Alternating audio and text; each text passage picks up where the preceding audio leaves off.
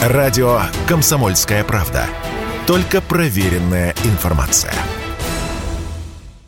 Иномарки стали для белорусов дороговаты, и в автосалонах у себя на родине они теперь редкие клиенты. Но автобизнес остается на плаву, и главным образом за счет россиян, сказал Радио КП автоэксперт из Беларуси Дмитрий Новицкий. С тех пор, как иностранные автобренды один за другим стали покидать Россию, а цены на машины у восточных соседей взлетели, эти самые соседи стали на авторынках Беларуси чуть ли не главными гостями.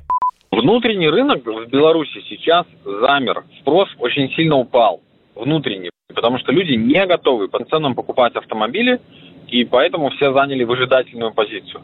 Рынок в основном сейчас делают э, россияне.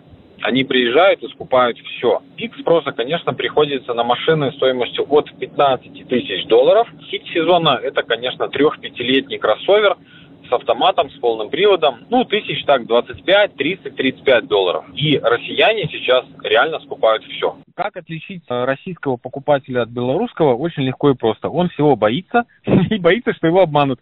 Вот. Э, э, это, это не шутка, это правда. Вот. А здесь, ну, так что-то не принято. Для россиян экономия при покупке авто в Беларуси может выйти существенная, несмотря на растаможку, установку ГЛОНАСС и другие расходы. Впрочем, тут все зависит от модели. Скажем, новая Шкода Октавия в Москве может обойтись в 2 миллиона рублей с лишним, в Беларуси около миллиона. В случае с другими марками и моделями экономия будет, возможно, скромнее, но будет. Кстати, в российских рублях белорусы деньги не считают, а предпочитают прикидывать суммы в долларах – а еще, листая каталоги белорусских дилеров, необходимо заранее к каждой цене добавлять в уме определенную сумму. Слово белорусскому автоэксперту Дмитрию Новицкому. Ну, вообще нужно рассчитываться за автомобиль в белорусских рублях, по законодательству так. Но люди все равно хотят доллары, требуют доллары в руки. В первую очередь нужно купить доллары, либо подумать, э, как, как вы будете здесь их менять.